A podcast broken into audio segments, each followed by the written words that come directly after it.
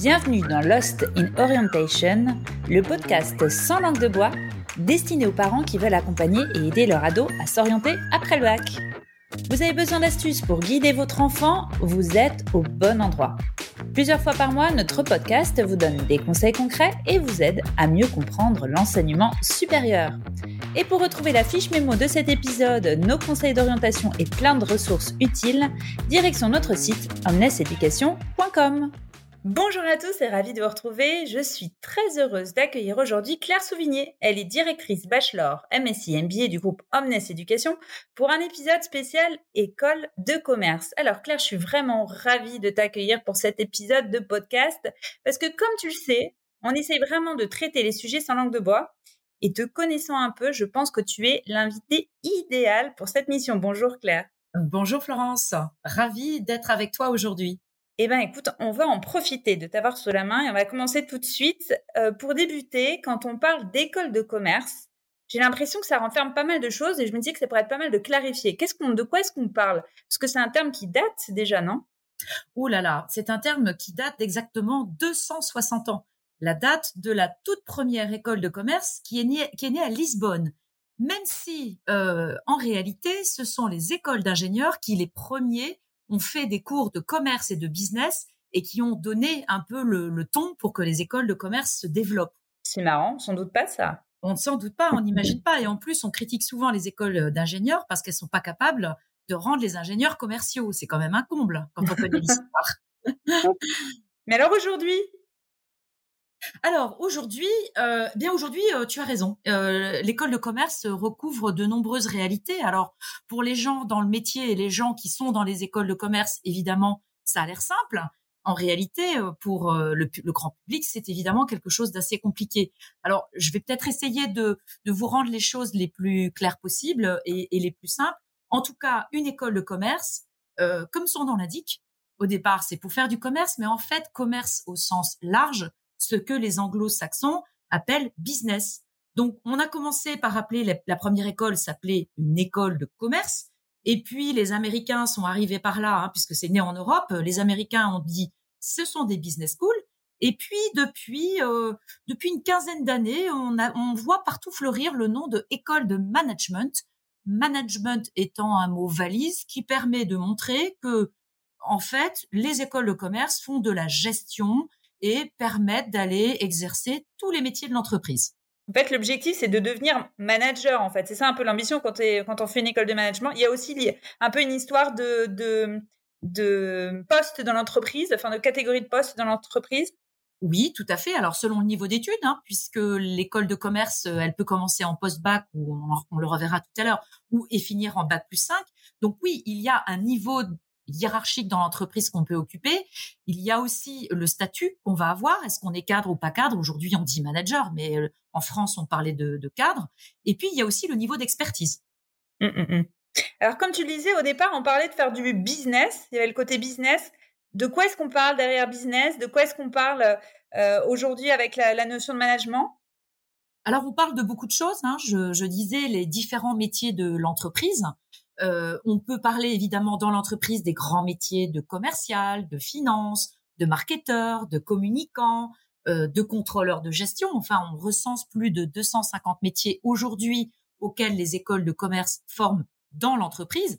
Mais n'oublions pas, et ça c'est peut-être euh, le, plus intéressant parce que le plus innovant pour, pour les jeunes, c'est la partie entrepreneuriale, puisque l'entrepreneuriat se passe en dehors de l'entreprise, même si l'objectif pour les étudiants qui deviennent entrepreneurs, c'est de créer leur propre entreprise.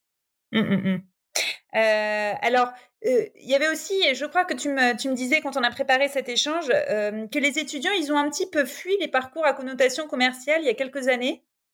Oui, tout à fait. Euh, c'est vrai que le commercial des années 80, voire euh, même avant, a, souffert d'une image qui était celle du VRP, euh, qui faisait bah, tous les, toutes les maisons d'un quartier pour aller vendre une encyclopédie universaliste que nos étudiants ne connaissent d'ailleurs plus du tout, mais que les parents gardent encore en tête. Et c'est vrai que l'image du commercial a pâti euh, de ces métiers qui, à un moment donné, ont été très taylorisés, étaient des métiers un peu difficiles, quand d'autres métiers plus innovants, et je pense notamment au marketing, à la communication, se sont beaucoup développés. c'est vrai que cette image est restée un, peu sombre. Et puis, il faut bien le dire, le métier de commercial commence par la prospection.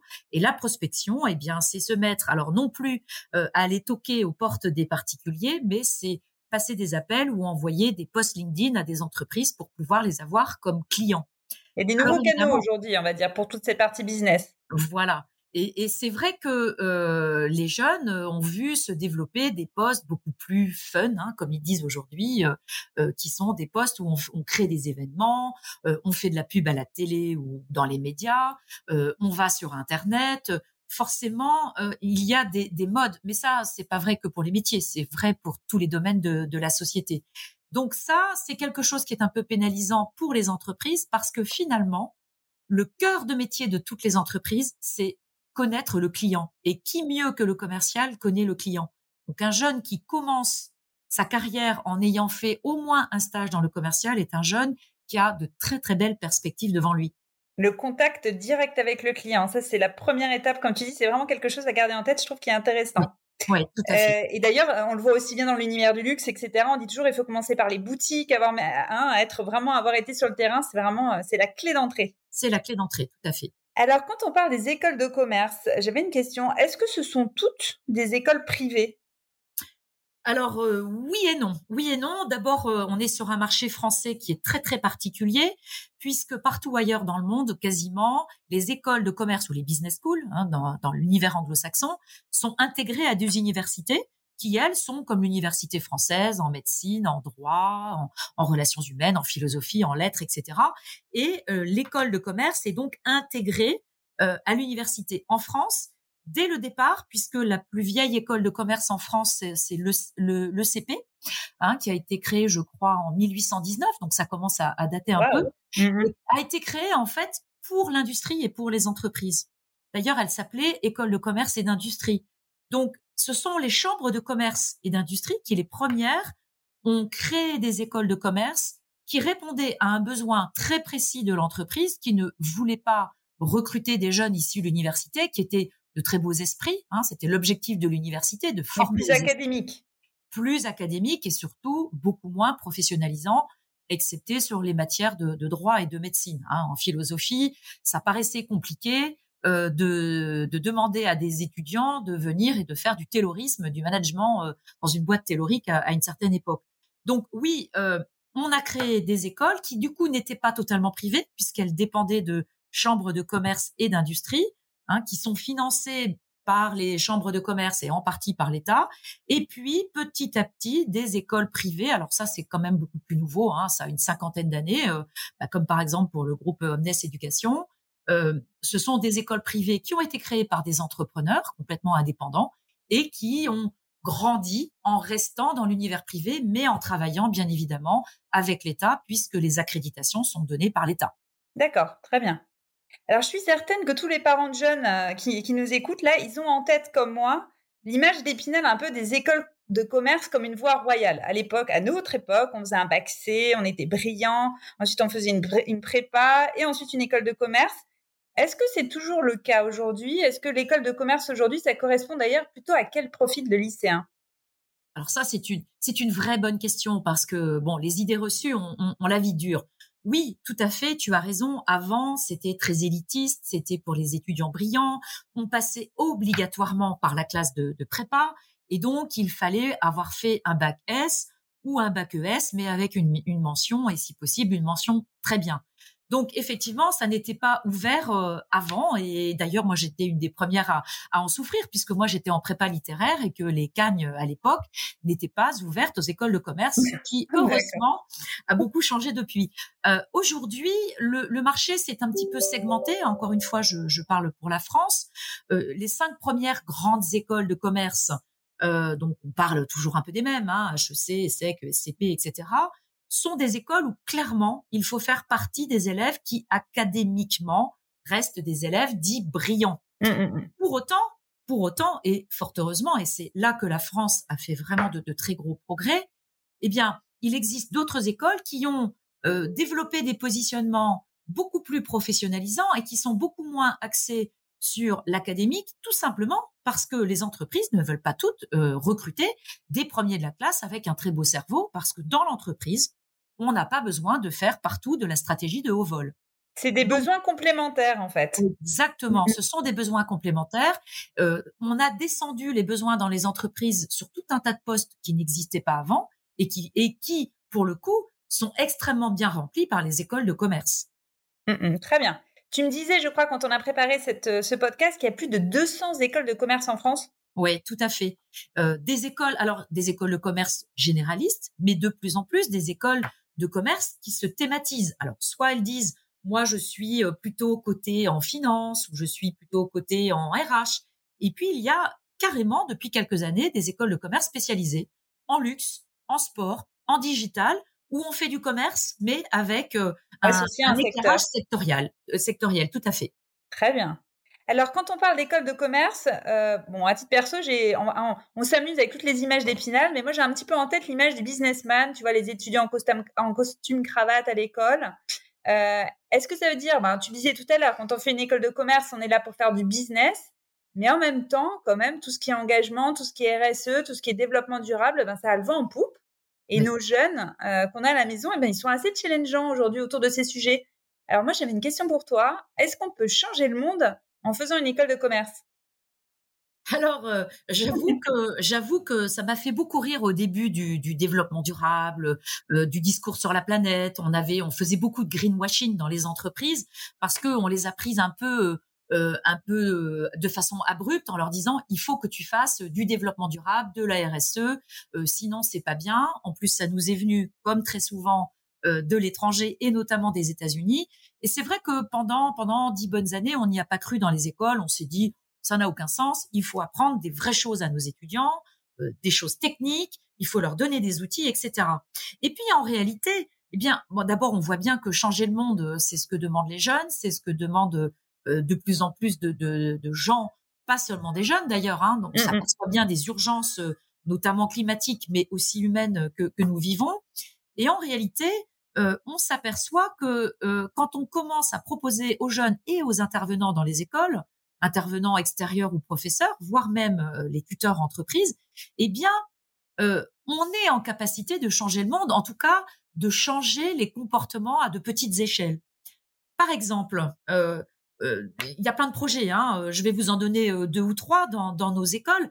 Par exemple, au, au MSC INSEC du groupe Omnes Éducation, il y a par exemple un projet qui s'appelle Citizenship, dans lequel nous demandons à nos étudiants, qui pourtant sont alternants et n'ont donc pas forcément beaucoup de temps, nous leur, demandons d'avoir un projet citoyen, comme il est développé d'ailleurs dans les écoles maintenant depuis le, le collège, et qui peut consister, bah, par exemple, c'est ce qu'on va faire, à un clean walk, Hein, euh, alors ça existe en anglais, moi je le dis en anglais, mais à une promenade dans Paris ou à Lyon ou à Bordeaux, où des étudiants vont aller ramasser des déchets avec les t-shirts de leur école et expliquer, sensibiliser euh, les passants dans la rue au fait que c'est important que les jeunes montrent que euh, on n'est pas d'accord pour qu'on continue à jeter nos déchets, nos cigarettes, nos papiers, etc. dans la rue.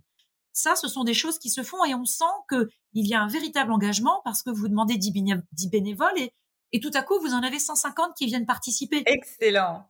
Donc ça, c'est super. Et, du côté des entreprises, est-ce qu'il y, a, y alors tu disais au départ, on a un peu pensé au greenwashing, mais aujourd'hui, est-ce qu'on pense qu'il y a vraiment un besoin en termes de profil avec euh, des, des profils qui soient engagés, qui aient euh, euh, une sensibilité et, des, et, des, compétences plus fortes sur ces sujets-là? Alors oui, euh, oui, bien sûr. Alors on a de plus en plus d'entreprises qui recrutent des postes de directeurs en RSE, euh, ou aussi, bah tiens, on a eu l'exemple la semaine dernière avec un ancien étudiant qui vient de prendre le poste de Happiness euh, Chief Officer. Eh bien, ça, c'est un exemple. Alors, on est plutôt dans la partie RSE, responsabilité sociale de l'entreprise, à qui les États demandent euh, de, de faire attention à ce qu'il y ait un bien-être dans leur entreprise pour éviter les burn-out, euh, enfin les situations un peu difficiles, les risques psychosociaux, etc. Et là, de plus en plus, des entreprises nous le demandent. Et ce sont dans nos programmes, en l'occurrence ici, euh, de gestion des ressources humaines, ou un nouveau programme d'ailleurs qu'un de nos MSI dans le groupe euh, a, lancé, un programme en développement durable et responsabilité sociale de l'entreprise, dans lesquels les entreprises viennent chercher nos, nos étudiants. Donc finalement, oui, les entreprises se disent que ça n'est des besoins et qu'il y a des besoins. Tout à Très fait. bien. Alors tout à l'heure, on disait qu'il y avait plus de 200 écoles de commerce en France. Euh, donc quasiment une pour chaque profil. Pour tenter de s'y retrouver, est-ce qu'on peut un peu identifier des grandes familles hein, pour que ce soit assez clair? Alors oui, je, je, peux me prêter à cet exercice. Euh, en espérant qu'il paraîtra euh, suffisamment clair, parce que c'est vrai que c'est quand même une jungle. Hein.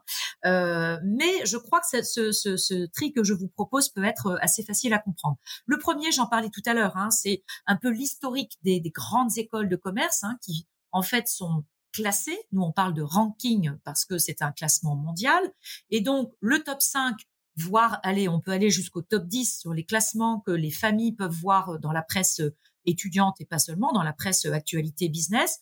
Euh, ça, c'est une façon de regarder les écoles qui ont des grades, euh, qui sont plus académiques parce que des chercheurs, parce que des échanges universitaires à l'étranger notamment. Euh, ça, c'est une famille qui est assez facile à, à visualiser. Très bien. Plutôt académique, on va dire. La deuxième serait la famille professionnalisation progressive. Je veux que dès la sortie du bac, mon enfant puisse euh, un peu se professionnaliser parce que l'école, il en a assez, il a envie de faire des choses concrètes. Euh, donc là, il se dit, bah, tiens, j'irais bien faire, par exemple, une formation école de commerce en cinq ans ou euh, à bac plus euh, à, bac, on va dire, jusqu'à bac plus 3, c'est-à-dire en passant d'abord par un bachelor. Donc ça, c'est une formalisation, une, une famille, euh, pardon, professionnalisation qui se fait sur cinq ans et qui permet aux jeunes de bah, de tâter plusieurs terrains, plusieurs spécialités, euh, de voir pourquoi il est fait. Il a se spécialiser en, cours de route, en fait. En cours de route, voire à changer d'ailleurs de spécialisation à deux ou trois reprises pour comprendre pourquoi il est fait. Très bien.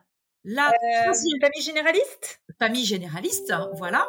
Euh, là, euh, bah, écoutez, on va faire euh, euh de bac 3 à bac plus 5. on a fait un BTS ou une petite prépa. Enfin, quand je dis une petite, hein, qui nous a pas permis d'accéder au top 5. Eh bien, là, je recommanderais dans cette famille généraliste de faire quelque chose avant sur lequel on capitalise. Donc, est-ce qu'on fait un BTS Est-ce qu'on fait un DUT euh, est-ce qu'on va à l'université? Faire de l'université plus une école de commerce généraliste, je le recommande aussi. Ça peut être tout à fait formidable. On travaille l'académique et puis après, on va se professionnaliser sur deux ans sur un mode manager généraliste. Très bien. Et une dernière famille? Et une dernière famille, euh, on en a parlé tout à l'heure, qui est la famille que j'appellerais thématique. Je rêve de travailler dans la pub, dans le sport, dans le luxe, euh, et c'est le métier que je veux faire. Alors le métier qui peut être marketing, qui peut être commerce, qui peut être finance, mais je veux aller dans un secteur parce que c'est euh, ma passion. Et là, cette famille thématique, elle est plutôt famille passion. Mais attention, hein, quand on est jeune, on a des passions qui peuvent passer. Euh, donc il faut toujours s'assurer, soit avant, soit après le, le cursus passion, d'avoir quelque chose d'un peu plus généraliste pour s'ouvrir tout simplement à une carrière professionnelle plus large, on va dire. Mmh. Ça, c'est un conseil assez malin. Alors justement, on va continuer à profiter de tes conseils pour terminer cet échange. Euh, est-ce que tu aurais un conseil à donner pour les parents qui pensent qu'une école de commerce, ben, ce serait peut-être une bonne idée, mais qui sont pas encore complètement convaincus? Qu'est-ce qu'il faut se poser comme question? Alors, euh, alors d'abord, euh, il faut que leur enfant soit convaincu, et c'est parfois le, le, principal obstacle parce que c'est un, c'est une réflexion à deux. On aide son enfant, mais globalement, il est quasiment majeur quand il va faire ce choix.